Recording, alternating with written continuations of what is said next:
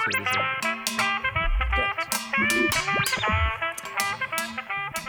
Wer nichts weiß, muss alles essen, der Podcast von Landschaft Leben. Mein Name ist Maria Fanninger und ich bin heute gemeinsam wieder mit Hannes Reuer. Voll schön, dass ihr alle wieder mit dabei seid bei unserem Podcast. Heute wird es gehen ums Ums Eierl, Ei. ums Ostei. Genau. Steht unmittelbar bevor, wir sind mitten in der Karwoche. Äh, der Gründonnerstag ist heute. Ähm, ja, und morgen ein ganz besonderer Feiertag da bei uns in Schlappming. Wir sind ja der Großteil bei uns da evangelisch, sind eine der ersten Toleranzgemeinden. Da sie uns ja weit über die Grenzen auch bekannt. Und da spielt ja das Ei eine ganz eine große Rolle auch, weil jetzt an diesen Tagen es gibt ja sehr viel auch zum Thema Brauchtum, ist ja eigentlich ein heidnischer Brauch, äh, die Antlerseier. Mhm. Weiß ich, Maria, ob es das bei Ihnen im Lungau drüben auch gibt? Ja, das gibt's. Das haut man dann übers, übers Haus. Ja, bei uns gibt es andere Einsatzmöglichkeiten, aber das darfst du alles selber nachlesen. Auf unserer Homepage steht alles genau beschrieben. Unterm Ei findet ihr auch Bräuche, Kulturgut. Das machen wir eigentlich bei jedem Lebensmittel, aber gerade jetzt beim Osterei lohnt es sich einmal da zum Nachschauen und eine zum Riechen, was da riechen passt gut zu dir, gell? Ja. ja, Hannes, du warst jetzt ein paar Tage unterwegs, also zwei, um genau zu sein. Ich habe äh, am Schauplatz gedreht, aber zu einer anderen Thematik noch, nicht zum Ei, sondern zum Rind. Was hast du da so erlebt? Genau, ja, war einmal eine interessante Woche wieder mal rausgekommen, äh, sozusagen von der Quarantäne verlassen. Uh, mehr oder weniger. Nein, ich war mit ORF unterwegs. Mhm. Es ist gegangen uh, um das Thema Rindfleisch, Kalbfleisch warum wir eigentlich Kalbfleisch exportieren und gleichzeitig Kalbfleisch importieren, passt irgendwo nicht zusammen und das haben wir uns wirklich vor Ort angeschaut. Wir haben sozusagen Bauern bei einer Arbeit beobachtet, äh, wie es dann sozusagen die Kälberlei zur Verladung bringen. Wir haben eigentlich mit den Exporteuren mhm. geredet, die Ärzte, also war ganz interessant. Am zweiten Tag waren wir dann bei einer Bayerin in Oberösterreich und da darf ich auch an der Stelle Danke sagen, die hat uns ja vorige Woche geschrieben, einen Hilfeschrei äh, und hat geschrieben, liebes Landschaft Leben Team, lieber Hannes, äh, sie hat wirklich Angst jetzt irgendwo um die Zukunft, äh, sie bringt ihre Kaiberler daheim nicht mehr an. Es ist eigentlich eine dramatische Situation. Äh, der Großhandel, die Gastronomie braucht äh, hauptsächlich das Kalbfleisch und weil es keine Gastronomie mehr gibt, jetzt äh, kann man die Tiere auch nicht mehr schlachten sozusagen. Dadurch entsteht ein extremer Rückstau überall auf den Betrieben. Also eine ganz dramatische Situation und wir haben das sofort aufgegriffen und eigentlich ein paar Tage später waren wir mit ORF bei ihr direkt am Hof und haben uns das live vor Ort angeschaut. Ich denke, das wird eine coole Sendung. Auch die Redakteurin gibt sich sehr viel Mühe, bemüht sich sehr, äh, das wirklich alles aufzuzeigen. Und unter anderem waren wir dann auch beim Großhändler bei, bei Manfred Größwang. Und da ebenfalls dramatische Szenen, wo man sich anschaut, das Lager bis oben hin, bummvoll, Millionen, was da an Lebensmitteln sozusagen äh, um und um liegen. Und die Frage ist halt, äh, muss er das alles wegschmeißen, verschenken oder kommt das nochmal irgendwie sozusagen in den Kreislauf? Also es war schon äh, eine schöne Geschichte, die zwei Tage, aber halt schon, man kommt dann heim und tut sich schon schwer beim Einschlafen, wenn man die Geschichte nur hört und sieht, was da draußen gerade passiert es ist schon oft ganz schön bitter, muss ich sagen. Ja. Mhm.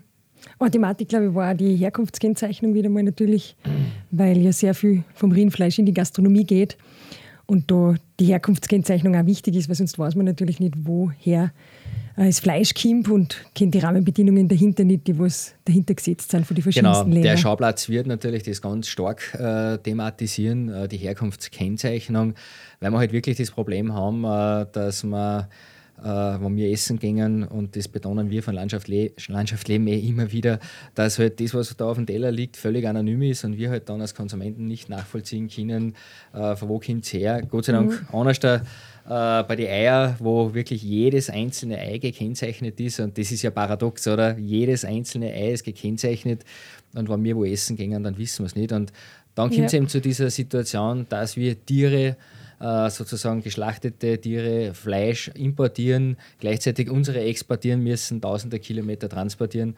Und da hört sich für mich irgendwo das schon ein bisschen auf.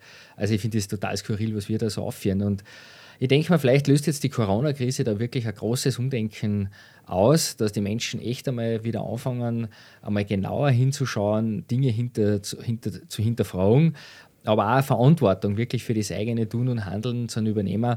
Ich habe mit der Redakteurin gerade heute noch telefoniert und habe gesagt, ich wünsche mir halt voll, wenn in der Sendung halt auch wirklich umgekommen dass wir uns ein bisschen von dem verabschieden, dass der Supermarkt ist schuld, die Politik ist schuld und ich bin immer nur als Opfer quasi, als Konsumentin, als Konsument, sondern man muss einmal erkennen, als Opfer hast du keine Handlungsmöglichkeit. Ja? Ein Opfer, äh, das handelt nicht mehr. Ja? Und erst wenn ich mich nicht mehr als Opfer fühle, sondern wirklich als selbstverantwortendes, äh, mächtiges Wesen, ja, dann kann ich was bewegen, dann kann ich was verändern.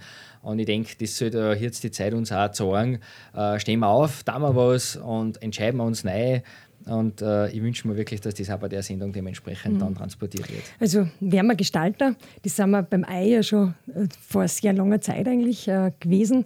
Nämlich da haben wir es wirklich geschafft, gerade im Lebensmitteleinzelhandel, äh, dass man die Nachvollziehbarkeit, woher kommt es, welche Haltungsform steht dahinter und sogar bis zur Betriebsnummer quasi jedes einzelne Ei, wie du jetzt zuerst gerade gesagt hast, äh, deklarieren.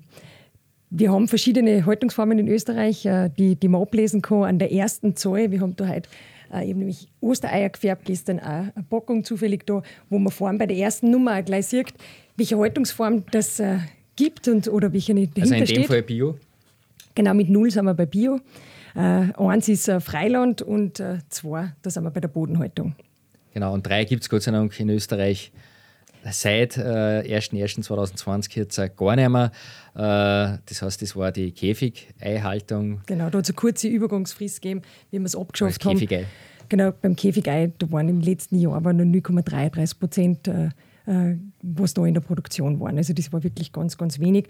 Und äh, nichtsdestotrotz ist aber trotzdem so, dass in Österreich äh, auch noch immer Käfigeier einerkommen. Es ist ja nicht so, also wir haben eine Selbstversorgung bei den Eiern von 86 Prozent dieser quasi Gap, der muss irgendwo herkommen und es ist so, dass weltweit äh, ca. 90 bis 95 Prozent der Käfighaltungseier produziert werden und auch das, was wir täglich ähm, importieren, dass das nicht äh, gewährleistet ist, dass das keine Käfigeier sind. Wo kommen nachher die Käfigeier eigentlich hin, ist nachher natürlich die Frage. Genau, und das sind ja gar nicht so wenig. Das müsst ihr euch einmal vorstellen, das sind pro Tag noch immerhin 1,8 Millionen Eier, circa, was wir importieren.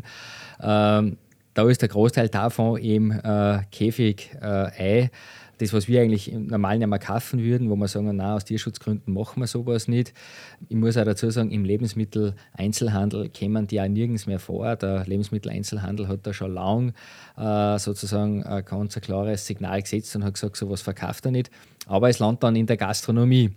Äh, und zwar meistens als Flüssigei oder Volleipulver. Ähm, das ist dann wo beigemischt und da weiß man es natürlich nicht, weil es eben wieder anonym ist, weil es nicht deklariert werden muss. Und ich denke, äh, da war es einmal ganz, ganz wichtig, das aufzuzeigen. Weil mhm. generell zu den Zahlen, äh, wir essen ja unglaubliche 2 Milliarden Eier, was ich weiß, Maria, pro Jahr. Ja, also in Österreich. 240 Eier pro Kopf pro Jahr.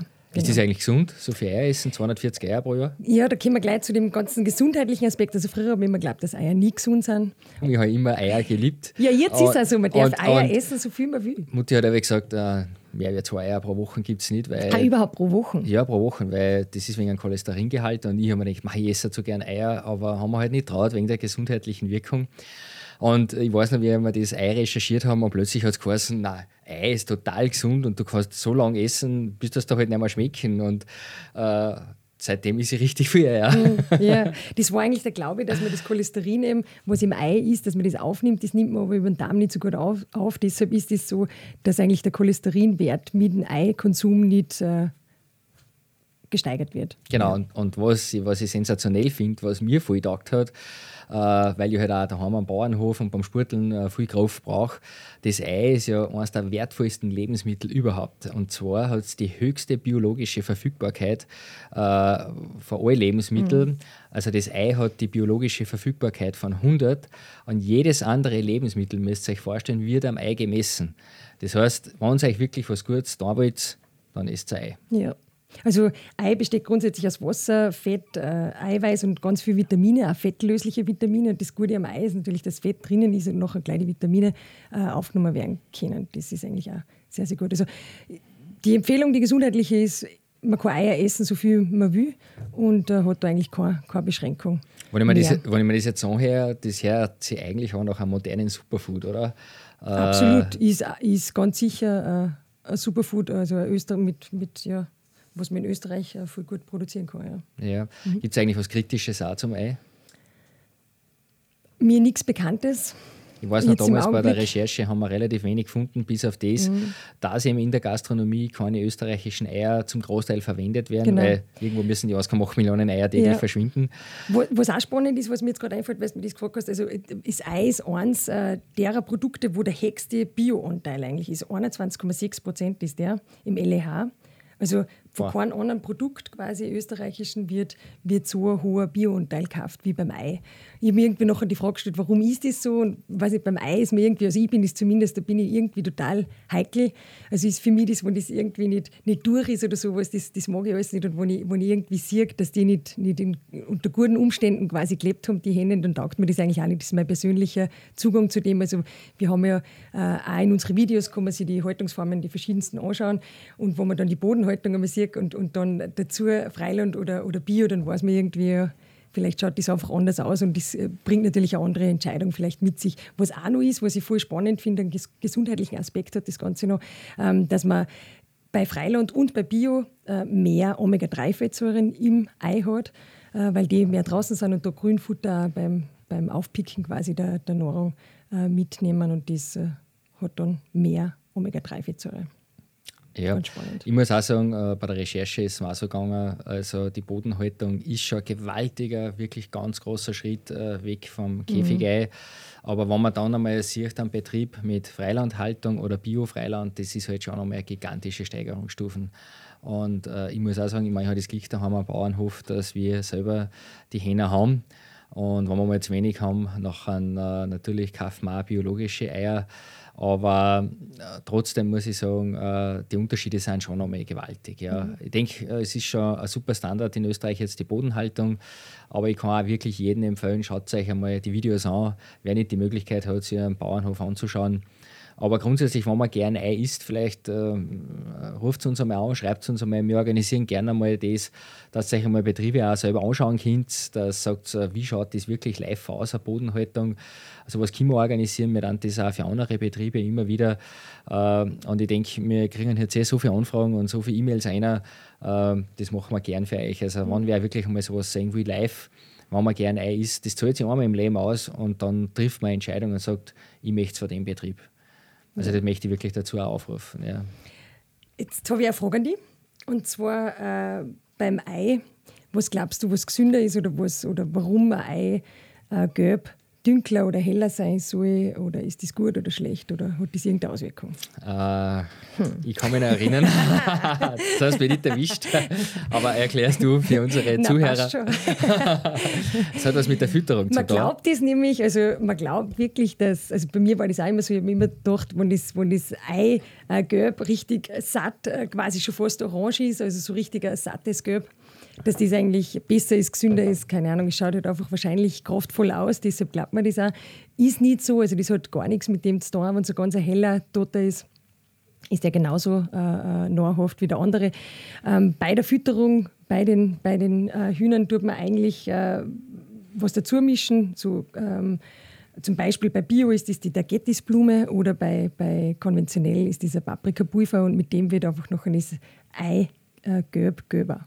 Das genau. ist der einzige Grund. Das ist ja eigentlich, äh, so sind wir ja generell gebolt. Ich denke da immer noch zurück, wenn wir über die Äpfel geredet haben. Ein Äpfel muss halt in erster Linie mal schön sein. Das ist einmal quasi ja. das Wichtigste.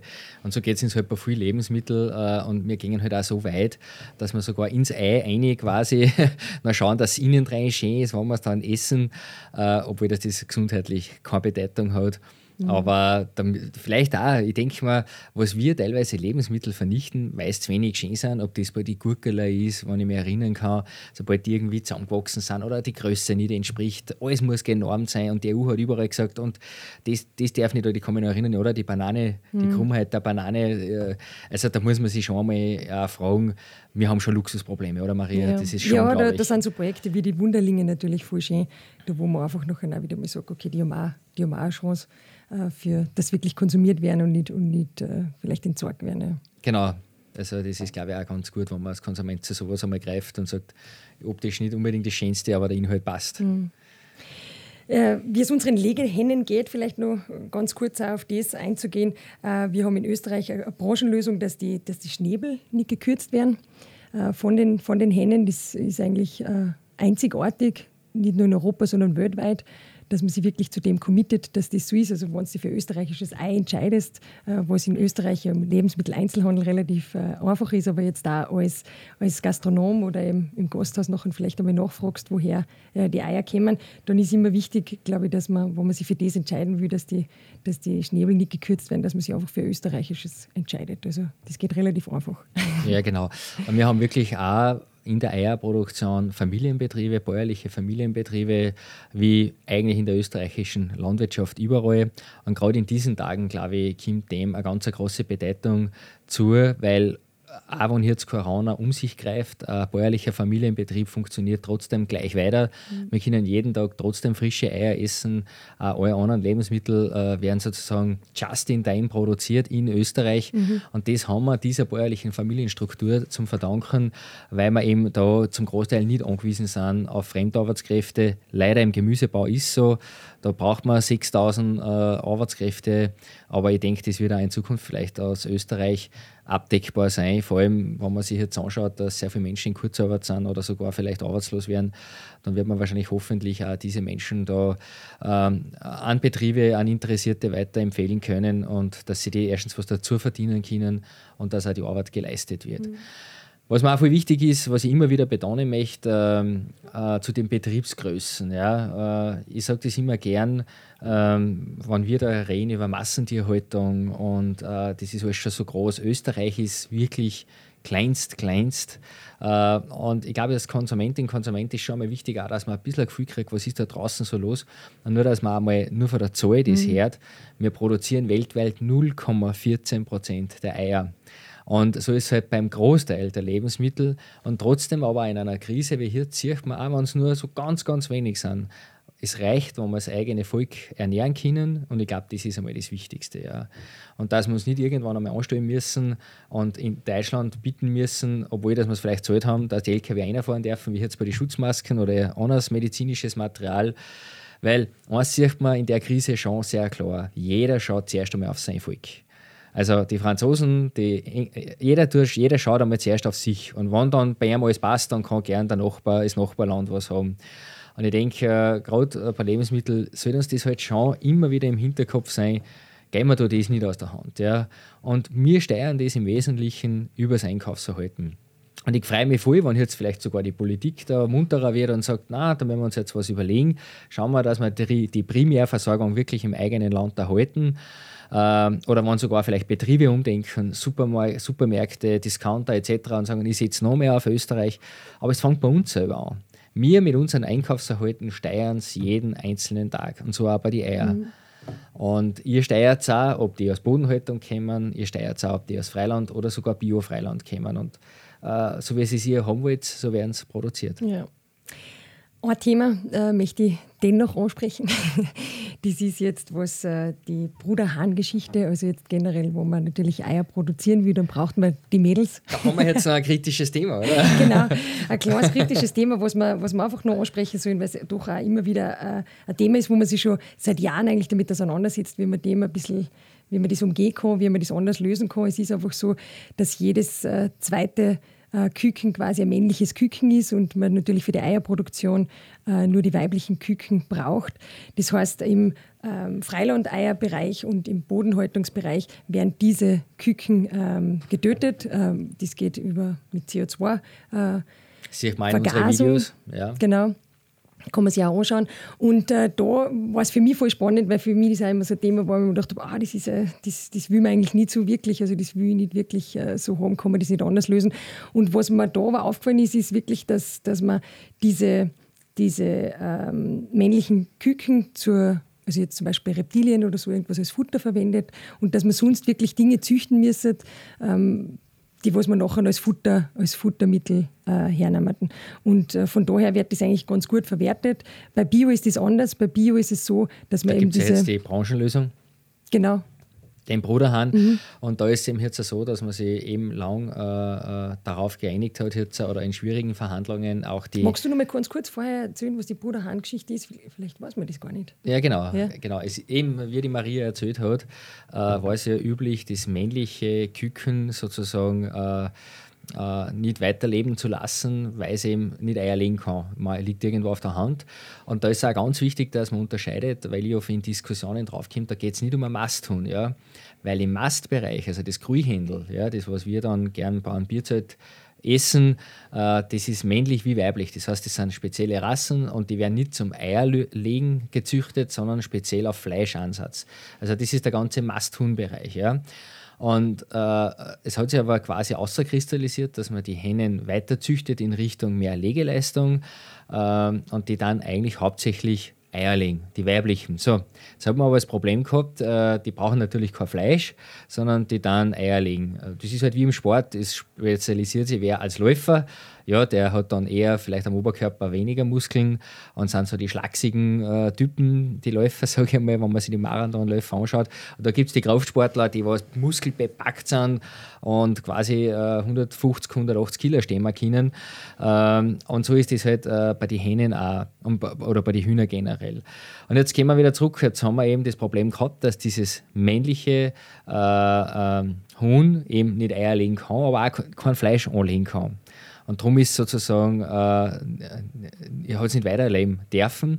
Und bei dem Bruderhahn-Projekt jetzt hat man gesagt, nein, man will aber im Biobereich, dass diese männlichen sozusagen weiterleben dürfen. Und das Ei finanziert jetzt sozusagen das Leben mit. Also bei jedem Ei gibt es jetzt quasi eine Quersubventionierung oder sollte es mehr oder weniger geben um mhm. dieses Leben zu ermöglichen. Wenn du so ein Bruder Hahn, also wenn du sowas vielleicht schon mal im Geschäft auch gesehen hast, die sind nicht wirklich ganz kleine Körper. Äh, ja, es ist vielleicht super ist für einen Single-Haushalt, sagen ganz oft, äh, weil man sowas allein auch da isst, sage mhm. ich einmal. Äh, aber was mir, äh, und auf das wollen wir jetzt eigentlich aussehen, was wir voriges Jahr draufgekommen sind, wir haben uns ja ganz stark ab Sommer mit dem Klimawandel beschäftigt und haben das äh, fein säuberlich recherchiert, haben ja dazu, viel, dazu schon sehr viel veröffentlicht auf unserer Homepage. Äh, Klimasünder, wir haben über die Kur geredet, über den Methanausstoß.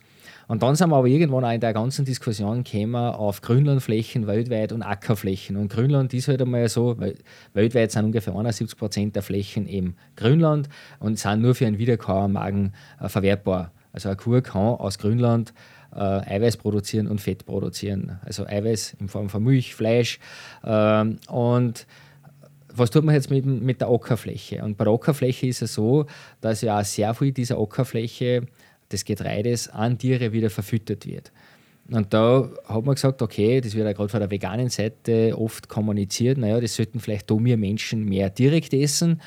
Und dann hat man aber ein Bruderhahn-Projekt, wo ich jetzt quasi hochwertigstes Getreide an ein Tier verfüttere, was das eigentlich überhaupt nicht verwerten kann. Nicht gut verwerten, genau, man braucht ungefähr drei Kilo Futter für ein Kilo Fleisch, wobei, oder beziehungsweise wo nachher auch von dem Tier, von einem Kilo Tier, vielleicht ein Drittel Fleisch maximal drauf ist. Also das ist wirklich ein großer Einsatz eigentlich für, für wenig Output.